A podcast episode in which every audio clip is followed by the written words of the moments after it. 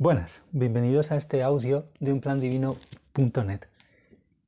Vamos a seguir en este segundo audio, en esta especie de acompañamiento de mm, la novela de Miau, comentarios en torno a eso. Simplemente si os resulta entretenido o sirve y motivador, sobre todo de, de animarnos a hablarlo con Dios y con los guías.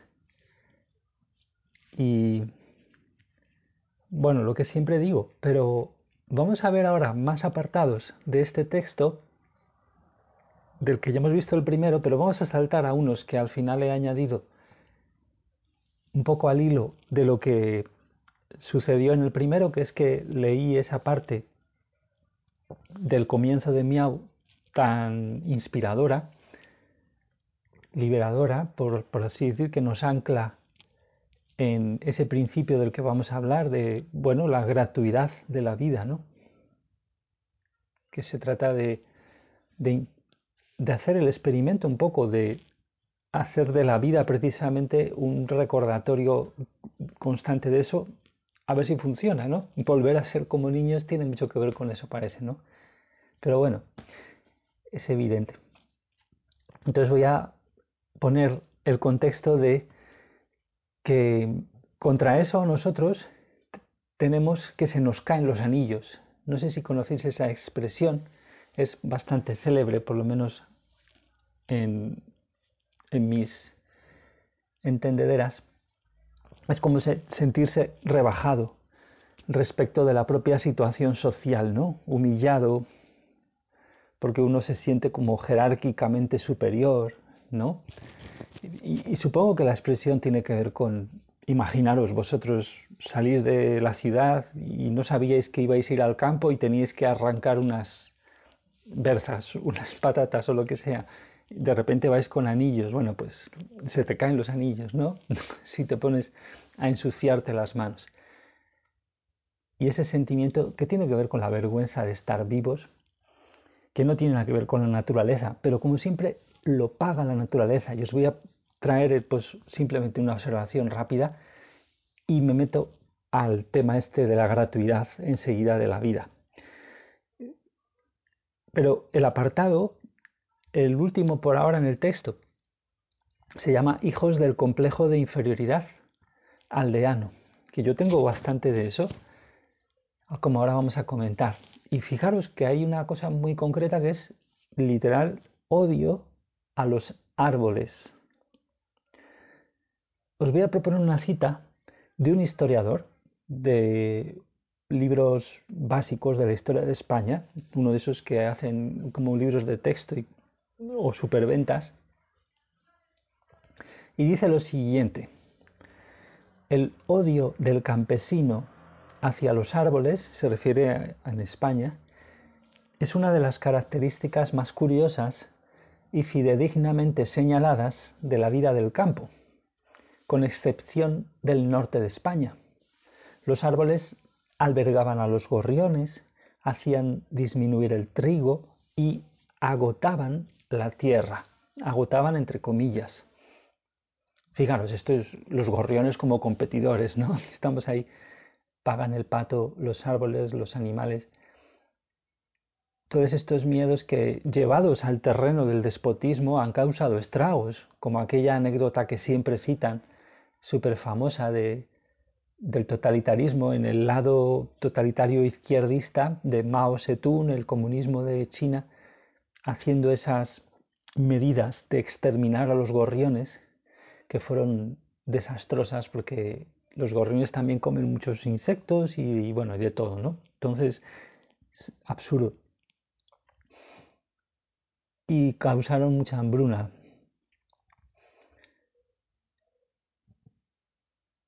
Entonces, fijaros, paga el pato lo más débil. Yo la he vivido esa afirmación, he asistido, fue expresada directamente por hay que quitarlos todos. O sea, casi seguro que recuerdo que era así de literal. Yo ya era bastante mayor y estaba de visita en el pueblo de mi abuela al marido de una hermana de mi abuela y a, esa hermana. y lo dijo tal cual. Porque ahí había mucho, mucha militancia antiecologista. En España, en muchos pueblos rudos, por así decir, hay lo cual tiene un aspecto sano, porque cuando el ecologismo te lo quieren imponer, pues lógicamente sale nuestro niño herido. Lo que no es tan sano luego es actuar en ese niño herido, porque también lo van a aprovechar, ¿no? Entonces, los, los que hacen cosecha de beneficios derivados de nuestro miedo, ¿no? Pero fijaros, para mi sorpresa, pues lo veo ahí en esa cita del historiador este, diciéndonos que no es una excepción. O sea, esta cita es de Raymond Cart, Cart con dos R's, perdón, en el libro de España de 1808 a 1975 se llama. O sea que esa actitud o creencia impregnaría buena parte de las almas campesinas, amargadas, ¿no? Almas de tanta población en la España tan conflictiva que somos y que fuimos que había vivido la guerra civil. O sea, estas personas que, las que decían eso habían vivido eso.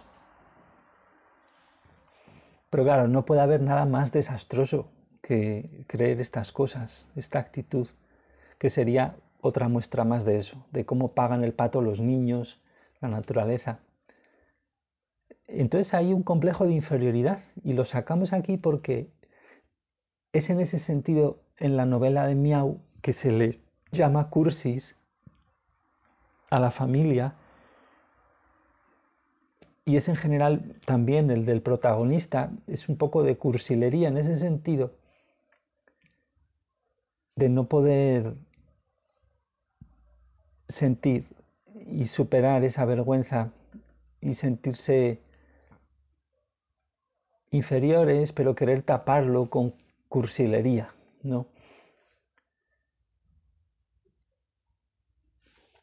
Y es lo que hemos vivido muchas personas.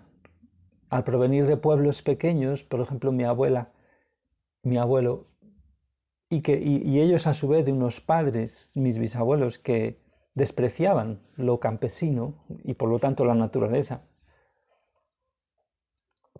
pues esas emociones al, al ser bombeadas nosotros las absorbemos y las podemos representar toda la vida, en cierto modo, que es de un poco donde hace empresa las instituciones educativas, ¿no? Que por eso en España también existe el concepto de la titulitis, que es como ese todo el mundo quería su título universitario y se sigue queriendo, ¿no? Aunque eso ya con internet y todo esto está cambiando, y con las industrias relacionadas con los videojuegos y la creatividad de muchos tipos, ¿no? Para bien y para mal. Y ya no solo por los ordenadores, ¿no? Porque la gente evoluciona por lo que sea, pero vamos. Y esa, esa cursilería, fijaros cómo conlleva esa arrogancia en el sentido que estamos viendo tan simple lo contrario de la humildad en el sentido de desear apasionadamente sentirlo todo, como nos dice Jesús, pues lo contrario es no, desear sentirlo, así de simple. La arrogancia se basa en eso, toda arrogancia. Fijaros que está en continuidad esto, o sea, en conexión con lo que vimos expresado por Galdós en ese canto a la libertad que hace, por así llamarlo rápidamente, ¿no? que ahora vamos a tratar más, ese tema de la gratuidad y el despertar a eso, sentir la naturaleza y poder, por lo tanto, a ver si, si podemos realmente agradecer espontánea y naturalmente a Dios, ¿no? Y, y eso, si lo hacemos de verdad, va a cambiar nuestra relación con la vida, ¿no? Aunque es un tema también que quizás por un lado es más cercano a lo que hemos tratado ya un poco en el texto, que por cierto sigo ampliándolo, de Pereda, que hemos hecho, estoy haciendo centrado en una novela nada más, básicamente, pues comentando también algunas cosas ahí para animarnos. con estos temas y, hablar de, de, lo de Jesús y alrededor de ello, ¿no? También. Porque lo digo porque Pereira parece que tiene bastantes novelas, cuentos también, aunque no es tan prolífico ni mucho menos como Galdós, pero hay algunas donde los protagonistas es gente de campo que de alguna manera expresa un, otra moralidad, como vimos en la novela de Peñas arriba, como otra integridad para contrastarla con los comportamientos, digamos, más industriales, por así decir, en la ciudad y más vulgares como mente colmena, como acolmenados, si quieres decir, donde se vuelve uno un poco un puerco entre puercos y se normaliza eso y encima, como somos cursis, pues se hace que sea lo moderno y lo bueno y esas cosas, ¿no? Cuando nos estamos enmierdando el alma del todo. Fijaros, bueno, estoy eh, improvisando sobre esto porque no pensaba decir estas cosas, estoy leyendo, pero también me están surgiendo estas ideas. Y es que he empezado, he podido empezar también una novela de Pereira que para algunas personas e, es la mejor, que se llama, fijaros qué curioso, Pedro Sánchez, es decir, igual que el presidente actual de España, que creo que ya va a cambiar pronto, que esa novela de hace 150 años casi, ambientada en, en, esa época, tiene descripciones que son exactamente lo mismo cuando habla de los políticos como caracterización que lo que podríamos ahora usar para caracterizarlos, precisamente a, un tal como Pedro Sánchez, aunque el nombre de la novela no es el de un político arribista, como es ahora cualquiera que, quiera subir por los peldaños esos, tiene que ser arribista. El nombre del protagonista es el, tipo que sale de su pueblo y se desengaña y cosas así, ¿no? Y la verdad es, pese a que es difícil el vocabulario y las formas, pero es divertida. Por un lado es más divertida que Peñas Arriba. Es menos profundista, si lo quieres decir así, con menos, más fresca, yo creo es algo así, dentro de que no soy experto, ya digo, pero... Entonces mi abuela y mi abuelo mismamente llegan de inmigrantes a Madrid desde un pueblo cercano, más o menos 70 kilómetros, traen ese complejo de inferioridad. Es una herida emocional, es una emoción de toda esa autodenigración, no aceptarnos, no querernos, ¿no? Sintiéndonos inferiores, cargamos con ese desprecio del pasado, que es despreciar una parte del alma nuestra que está con esa herida, ¿no? Y en vez de sentirla como humildemente, pues la tapamos con fachadas, incluso fachadas religiosas, paradójicamente, ¿no? Que es lo lamentable que ha sido usar todo tipo de cristianismo para no ser tan simples como lo que estamos viendo, que en el fondo es el mensaje de Jesús, ¿no? de, realmente volver a ser como niños. Se desprecia la vida anterior, es una vergüenza descomunal, ¿no? Como herida entonces, un desprecio del campo, de la naturaleza, ¿no? Y en concreto había un conflicto de desarraigo brutal, porque fue muy, brusco ahí con lo de mi abuela. Y todo es por fidelidad a la herida. Y es un poco lo, lo que dice la madre es sagrado. Y lo que dice los padres. Si los padres dicen que está bien casarse con esta persona, con no sé qué, y Madrid, mira qué bien, no sé cuántos, pues ahí me tiro, ¿no? Y eso en algún grado y en algún aspecto lo hacemos todos. Y luego hay mucho orgullo y no se quiere reconocer y, ahí se pegan precisamente, ¿no? Nuestras madres, aunque hayan muerto, o las abuelas o abuelos, están pegados ahí energéticamente, nadie muere y nuestras heridas atraen a ratos o a veces se pegan directamente y causan más problemas en nuestras vidas, como vimos un poco con el audio del aborto y antepasados. Fundamental para mí, esos momentos donde empecé a, sentir emocionalmente un poco más esos problemas que yo también comparto, de cómo se pega la roña del alma, ¿no? Y cómo persiste y persiste y atrae antepasados que pueden creer que nos están haciendo bien, pero están ahí pues simplemente por comodidad pegados y más o menos controladores, con más o menos conciencia de ello, más o menos también atrapados por las mismas heridas que nosotros, pues ya hemos visto con Jesús toda esa posibilidad tan variada ¿no? de situaciones.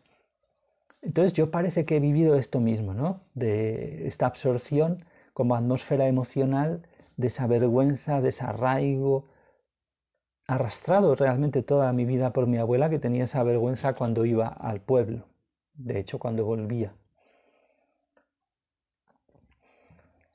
Así que detrás de ello están las creencias falsas sobre que la vida es dura, ¿no? Y la vida del campo, pero claro, si es lo único que conoces, pues ah, si tiene que pagar el pato la vida, y por lo tanto, como siempre decimos, indirectamente lo paga el pato Dios, que es, sería en esta hipótesis que estamos confirmando realmente en nuestra experiencia, que yo en mi caso ya la he confirmado, ¿no? Dios es quien nos ha dado la vida, somos almas, entonces estamos haciéndole pagar el pato a ella, a él.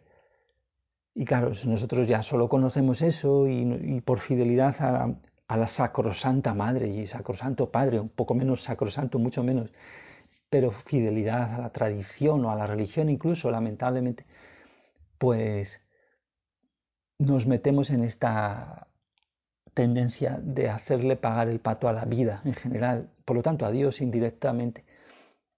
Y es por lo que eso lo paga lo que conocemos, ¿no? Y condenamos y juzgamos pues lo que podamos. Y si, pues, si tenemos una vida de campesinos o las, nuestros padres a imitación de ellos la han tenido y la desean juzgar, pues sus deseos son órdenes, ¿no? Nosotros interiorizamos eso sin darnos cuenta. Y alguien de la ciudad, pues lo mismo, ¿no? Oh, qué dura es la vida, también puede decir. También en la ciudad, si ha nacido ahí, tiene muchas excusas. Hay mucho pobrismo de muchas maneras, si lo quieres llamar así. Pero la vida no es dura, la hacemos así como siempre está así de simple, ¿no? Lo hacemos nosotros, lógicamente, en nuestro libre albedrío, con las emociones, porque persistimos en proteger el miedo en el alma protegemos en general las heridas emocionales y vivimos, cultivamos literalmente el miedo, lo cual degrada el alma. Y por ejemplo, es que poniéndonos en la vida campesina, que sabemos que cuando se tienen muchos hijos muchas veces es por miedo. Los hijos en las sociedades eran un recurso. Entonces, inconscientemente nuestra alma, tener hijos es, pues por lo menos es lo que se puede tener pues vamos a tener, aunque no haya, aunque no haya, si hay pobreza, pues por lo menos se pueden tener hijos.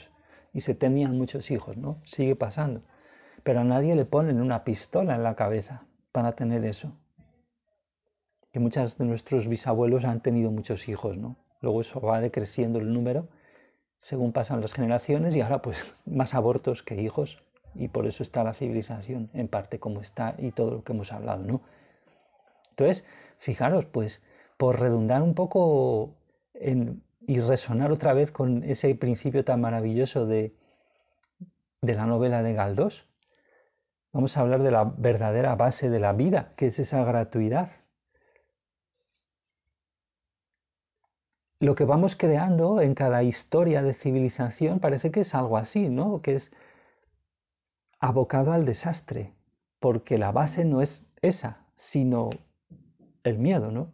si lo decimos rápido.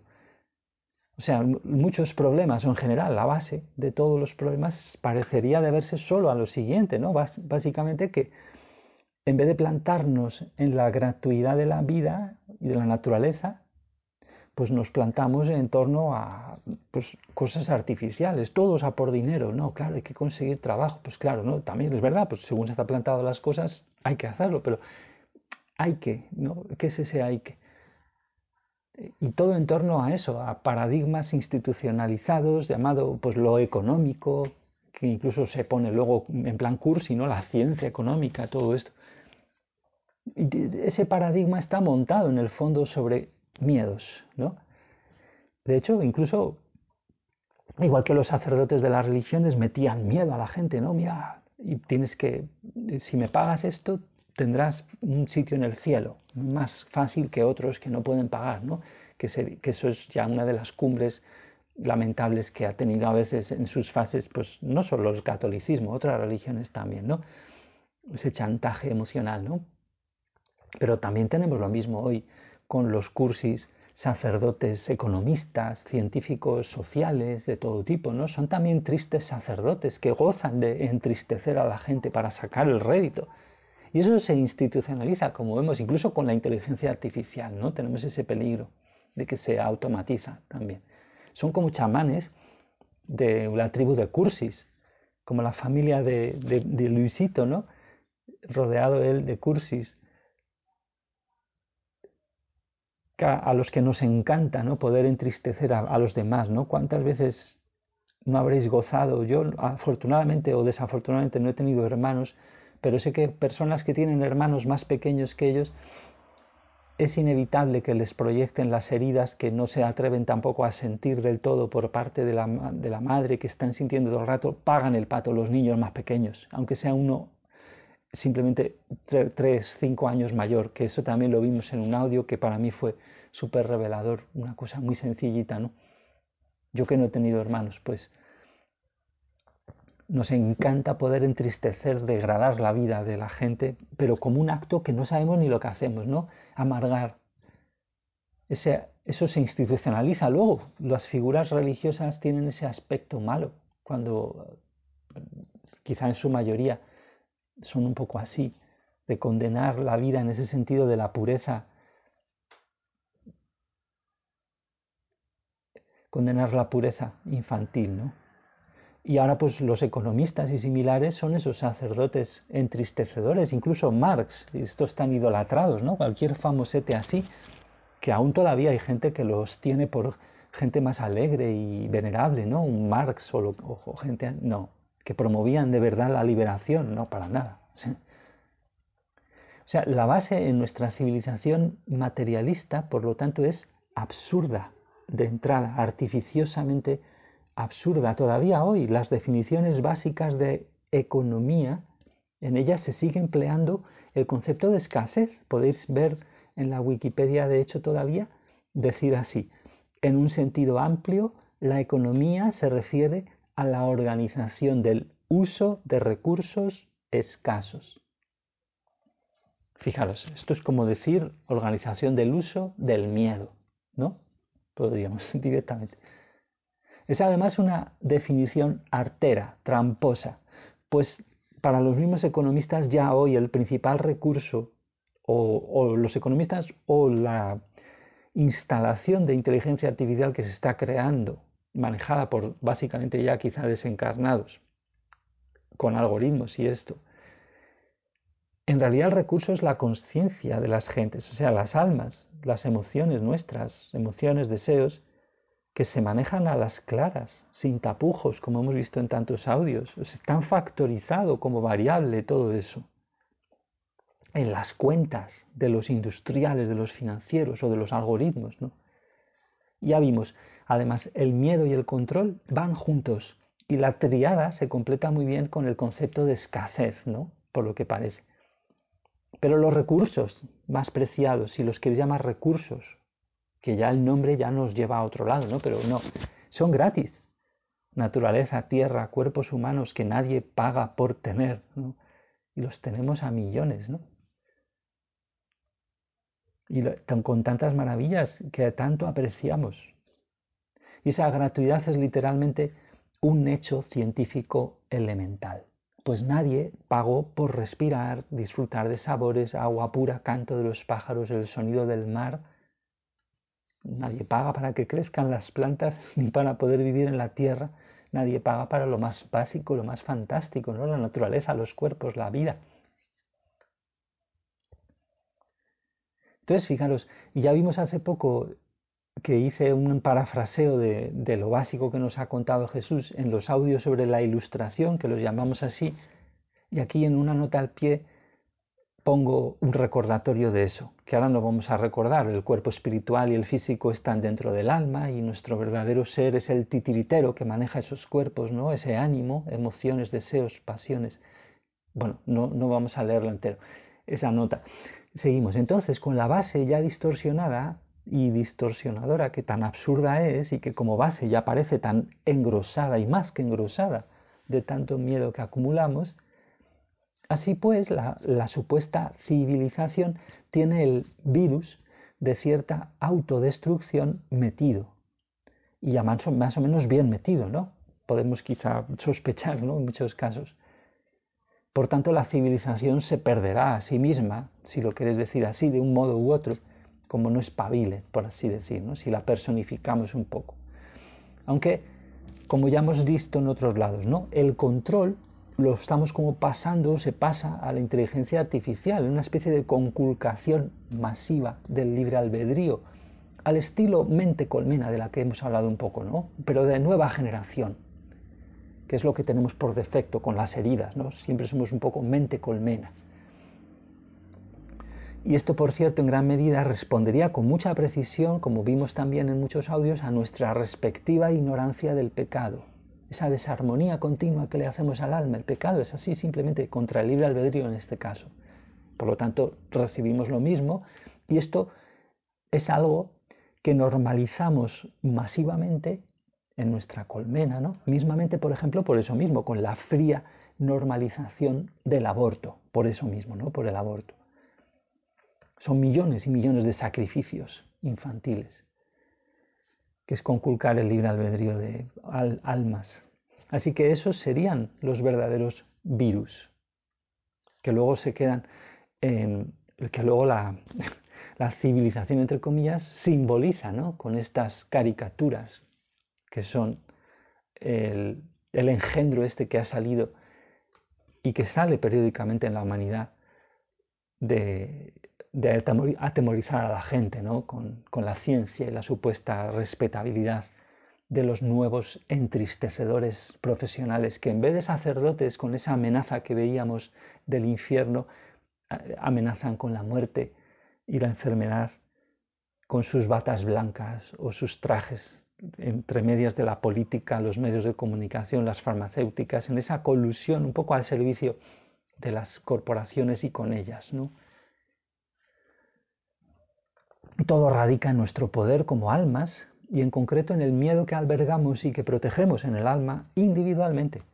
Nos negamos todos intelectualmente en un grado u otro a reconocer que tenemos esos miedos ahí y así los protegemos sin querer, ¿no? sin querer queriendo a cada momento de la vida. Pero ¿qué pasa? Por, eso es que es tan importante lo moral, el alma, ¿no? Que nada de lo que hacemos como poderosas almas que somos, poderosos entre comillas, ¿no? Pues nada deja de ser relevante. Esa negación la hacemos continua intelectualmente con los hábitos de lo que podríamos llamar intelecto material.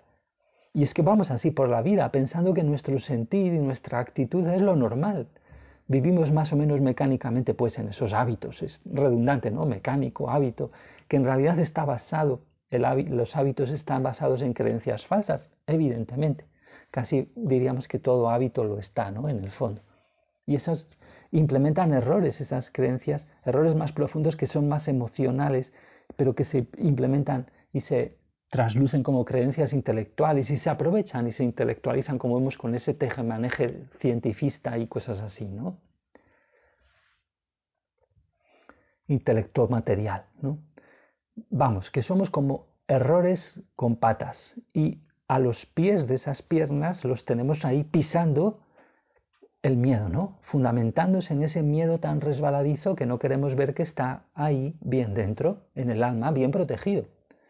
Y fijaros, Galdós, con el protagonista de Miau, dibuja el proceso donde terminamos cayendo por ahí, por esa pendiente resbaladiza de una vida basada en el miedo. Cosa que por supuesto es el tema de tantas películas, tragedias, todo lo que queramos, ¿no? Literatura. Entonces, con tales creencias vividas, básicamente parece que hacemos lo siguiente, ¿no? Separamos la mente, o sea, la intelectualidad material, del corazón, del ánimo, como ya lo tenemos separado, ahí se pueden meter en ese vacante a hacer negocios, ¿no?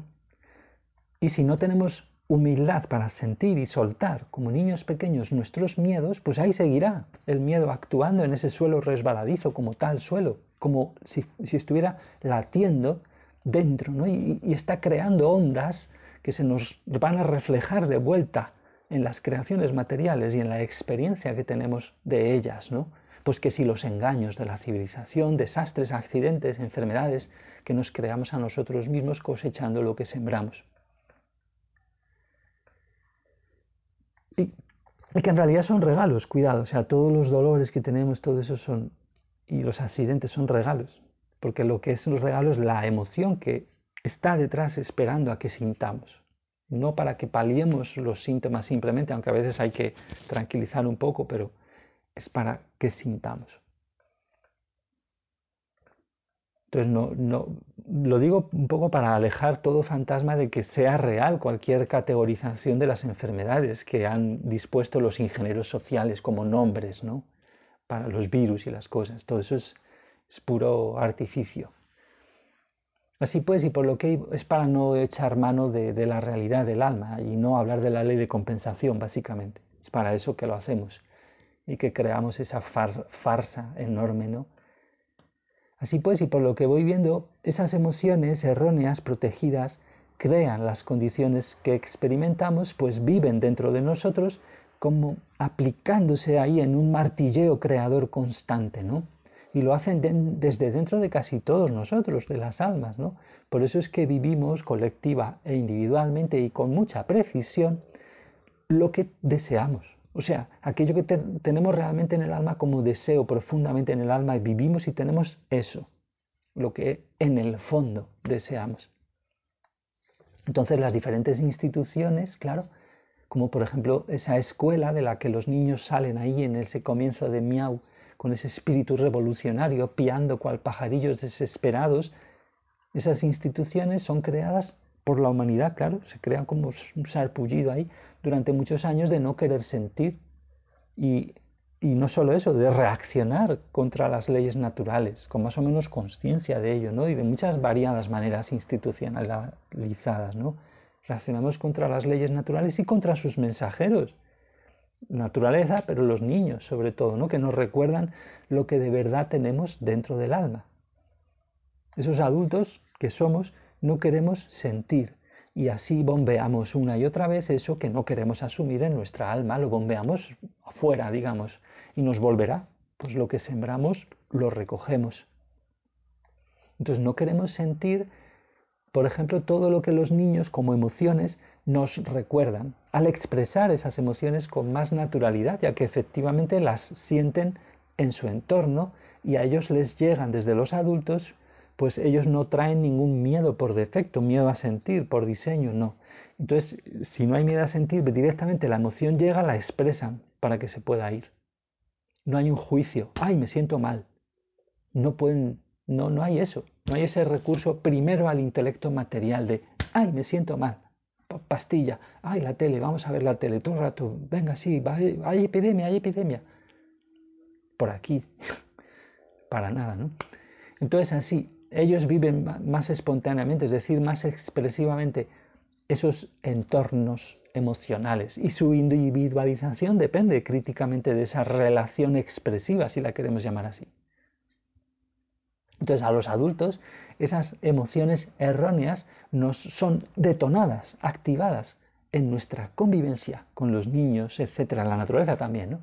Y es que como vimos, los niños son como máquinas, entre comillas, de activar justo eso que los adultos no queremos sentir y por tanto necesitamos, entre comillas, necesitamos encerrarlos, poniendo para ello más o menos fachada de bondad, de mira qué buenos somos, de progresismo, la escuela sí, no sé qué, qué bueno, son como males menores muchas veces, ¿no?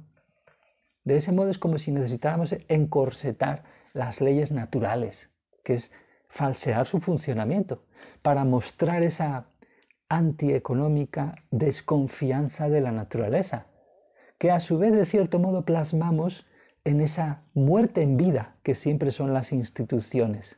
Y luego, por ejemplo, pues lo dicho, que hemos dicho antes, ¿no? Lo llamamos las ciencias económicas y todo eso. ¿no? Y así intentamos amoldar a la naturaleza a nuestros afanes, unos afanes que en el fondo van en contra de la humildad, o sea, de esa natural capacidad plena de sentir y con la cual encarnamos todos por diseño y para nuestro beneficio. Así que nuestros afanes corren en contra de lo que es natural para el alma, esa humildad. Se deslizan estos afanes en un movimiento contrario a la humildad.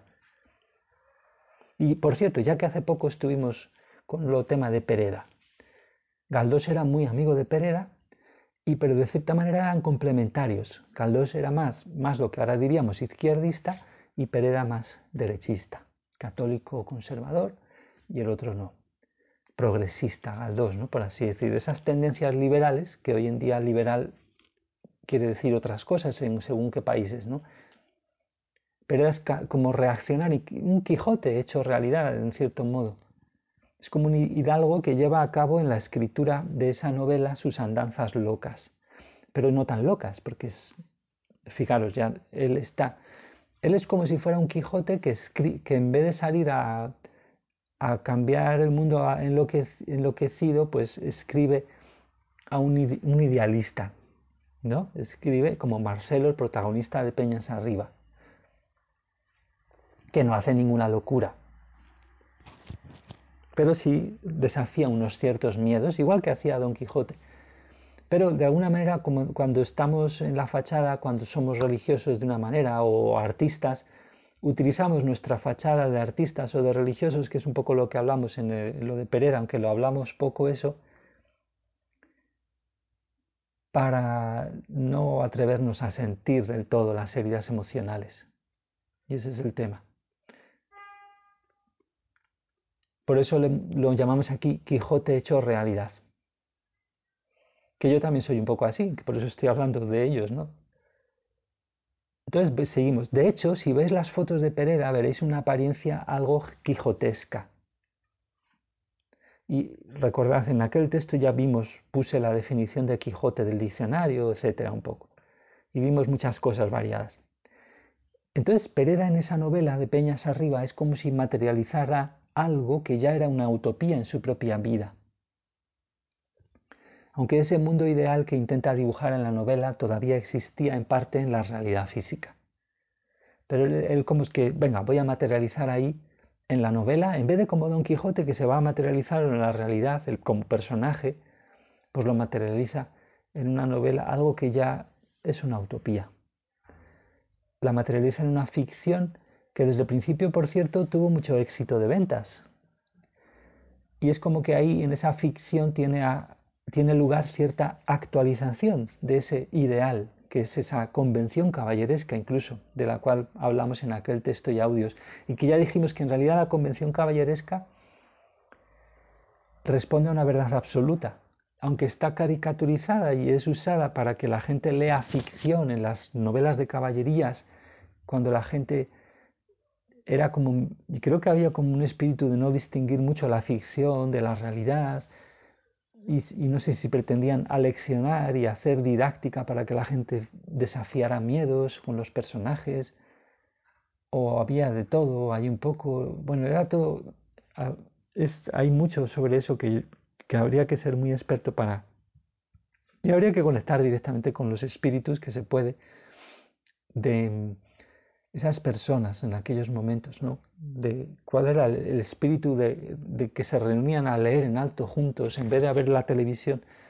pues una novela de caballerías. No tanto el Quijote, que como se dice tópicamente, reacciona en contra de las novelas de caballerías, para hacer un poquito un gesto que en parte es cínico contra el ideal caballeresco, en parte no, y lo contrario es contra la fachada de los supuestos caballeros que leen esas novelas, ¿no?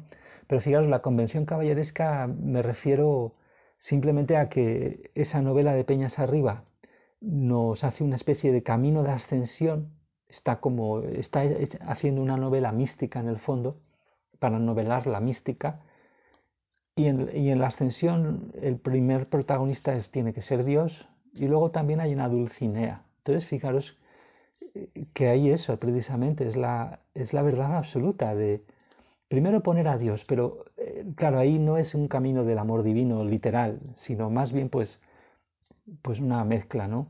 de posibilidades, pero sobre todo pues sin, por defecto lo que hacemos en alusiones que más bien nos llevan por caminos del amor natural, pese a que hablemos mucho de Dios, pero eh, sigue siendo muy interesante, ¿no? Porque es eso, es esa recomposición de la vida de, de esa persona aunándose en todas sus fuerzas en torno a llevar a cabo un propósito ya centrado en el bien, en crecer de verdad y que además tiene esa faceta que para bien o para mal, porque para mal porque desconocemos que es real, que solo hay un alma gemela, pero bueno, esa faceta también de la fidelidad a una persona que va a encontrar, va a ser su esposa, Fijaros, ¿no? Por eso es muy bonita también y para él, para Pereira era muy sagrada esa novela, lo dice literalmente así, para él.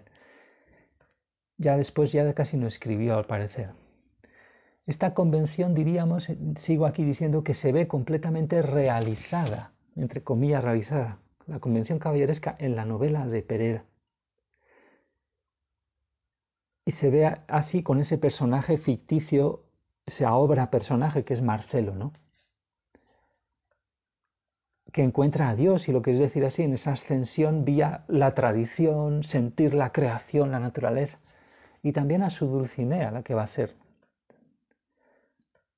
Va a encontrar, que eso no es el alma gemela, pero bueno, no podemos pedir peras a, lo que siempre hemos sido, que desconocíamos o que hemos, hemos sido programados para desconocer que era realmente así de simple, ¿no? Un alma gemela y Dios o sea que la convención caballeresca tan aparentemente loca es fundamental, porque los caballeros andantes no ponían la familia primero, la mamá, como ahora se hace tanto, no, el padre o la madre sagrado, no, la tradición, no. Dios, se encomiendan a Dios y a su dama, aunque sea para hacer gilipolleces, que es lo que hacían, ¿no? Pero, pero esas gilipolleces eran alegóricas, de atreverse a desafiar los miedos, ¿no? Matando gigantes y cosas de esas, ¿no? Es lo que son las novelas de caballerías. Dentro de que, ya digo, hay, que conocerlas mejor, pero ah, básicamente es así. Entonces, ¿qué podemos decir respecto a esta polarización que vemos ahí? Pereda, conservador reaccionario, Galdós, progresista, libertad, por así decir. Las fuerzas de progreso son inevitables, ¿no? Y lo vemos ahí tan bonito ya desde el principio de la, novela enlazándolo con la humildad y los niños. Esbozan eso en, su estampida. Lo que luego van a ser esos ciegos movimientos revolucionarios tan destructivos potencialmente, esa violencia que siempre acompaña a, a lo que en sentido amplio llamaríamos impulso revolucionario.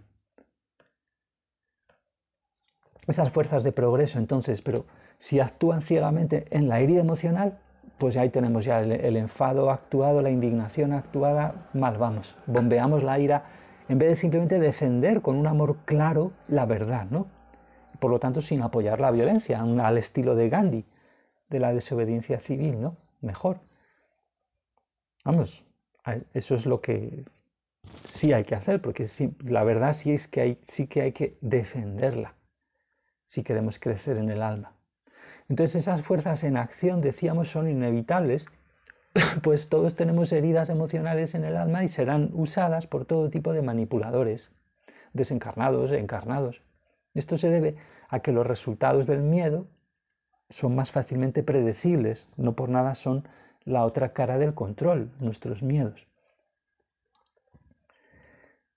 Todos los, que actuamos desde el miedo, protegiéndolo, aunque pongamos fachada de lo contrario, actuamos de manera tal que fácilmente podremos entrar a satisfacer variables en las ecuaciones del control. Y así nos habilitamos para que se nos puedan vender, entre comillas, mismamente que, pues lo de siempre, armas, medicamentos, o bien en general, recetas fáciles, recetas muelle, ¿no? Para solucionar esos problemas que los mismos economistas ya prevén. Como hemos dicho antes, la factorización incluso de las emociones, es decir, del alma y que si ya los prevén es en parte porque sus amigos, entre comillas, los financieros, ya financiaron o fueron siguiendo y modelando el surgimiento y los cauces de creación de esos problemas. para poder también financiar luego las soluciones, como bien se sabe ya desde hace mucho. O bien también surge eh, que, nos, que nos venden también pues políticos populistas de turno, ¿no? Pues un Pablo Iglesias aquí, o en general el arribismo, ¿no? De los normalizado desde hace que tantísimos años como que es lo que pintan igual las novelas de hace 150 años, al menos en España. Así que en este caos, en el cual todos ponemos un poquito de nosotros mismos, ¿no? Quizá tenemos y ponemos bastante, más que un poco, ¿no? De, de, de nosotros en cada bando, en cada uno de los dos bandos.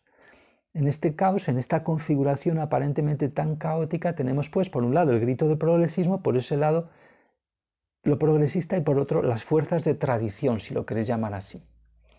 El, grito progresista, cuando nos ponemos borricos ahí, es un poco, venga, el cambio por el cambio y estas cosas, ¿no? Pues lo mismo que se traduce en la respuesta infantil como vamos a golpear papeleras, ¿no? Y los niños salen del colegio y no saben qué hacer, pues expresan la frustración, bumba. Y se nos ciega y se ciega la vida, ¿no? Así, nos ciega apoyando ese cambio ciego, ¿no? el cambio por el cambio. Y esto puede ser aprovechado, y lo es, luego por los industriales de turno, como siempre decimos, ¿no? tal como ha sucedido en realidad de tantas maneras para implantar mundialmente mercados globales de necesidad, ¿no? donde se juega con estos miedos y las necesidades y las sobrevivir, necesitamos comer, ¿no? y se, se juega con eso, y la configuración del deseo nos habilitamos, al incorporar esa actitud de mente colmena, nos habilitamos a nosotros mismos para ser manipulados, inconscientemente si lo quieres decir así. Con toda esa necesidad, entre comillas, de comprar y hacer circular, por ejemplo, el mismo plástico que los que usan los del bando contrario, capitalista, los comunistas, esos han dotado el mismo plástico, las mismas armas, cosas, ¿no? Y luego pues tenemos las fuerzas de tradición, que tampoco son perfectamente morales, digamos, ¿no? No son del todo honestas, pues no reconocen claramente lo que tenemos ante las mismas narices. O sea, el fracaso de las buenas intenciones, si lo queremos llamar así, quizás se podría decir así de simple, ¿no? El fracaso de un cierto idealismo a la hora de hacer que la gente, que la cultura, las familias, las civilizaciones recordemos eso tan simple y tan verificable personalmente, como es la enorme importancia de lo moral, o sea, del alma, del ánimo, y por tanto, pues de la ley de compensación. Pues cuando hay degeneración todo se corrompe.